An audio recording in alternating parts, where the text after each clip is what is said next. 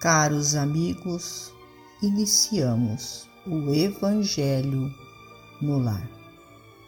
Rogamos a Deus, nosso Pai, a Jesus, médico de homens e de almas, o amparo e o auxílio, para que juntos possamos orar por nós e por todos os nossos irmãos necessitados.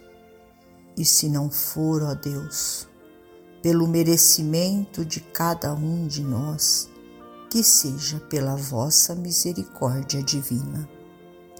E unidos nesta corrente fraterna, permitamos que os nossos amigos espirituais, trabalhadores da vitória do bem, adentrem os nossos lares, trazendo a cada um de nós a ação medicamentosa para o nosso corpo e para a nossa alma. Do livro Justiça Divina Crenças declara Allan Kardec. A crença é um ato de entendimento que, por isso mesmo, não pode ser imposta e ousamos acrescentar que isso ocorre porquanto cada consciência cultiva a fé segundo o degrau evolutivo em que se coloca ou de conformidade com a posição circunstancial em que vive. Não seria justo violentar o cérebro da criança ao peso de indagações filosóficas porque lhe não aceitemos as convicções infantis. Faz-se imperioso ouvi-la com paciência, guiando-lhe os raciocínios para os objetivos da lógica. É crueldade censurar um náufrago porque se agarre a uma tábua lodosa provisoriamente incapaz de partilhar-nos a embarcação confortável.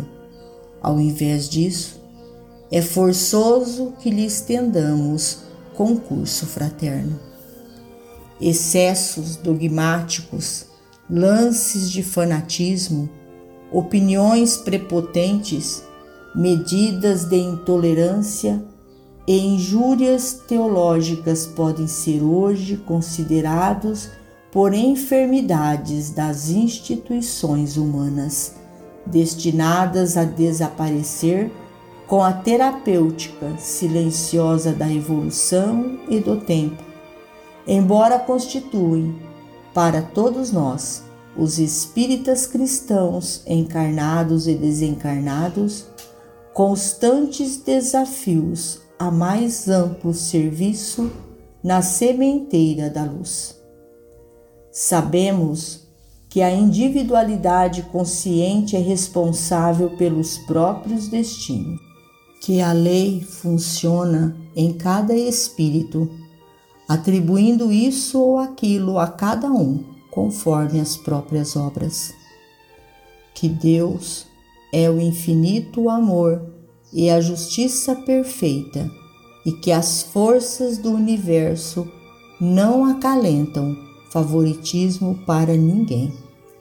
Todavia, conquanto sustentando a fé raciocinada nos alicerces do livre exame, cabe-nos, sem qualquer atitude, louva minheira para com os tabus e preconceitos que ainda enxameiam no campo religioso da terra o dever de clarear o caminho dos nossos irmãos de humanidade em bases de auxílio, de vez que o Criador concede à criatura os meios indispensáveis para que efetue por si mesma a própria libertação.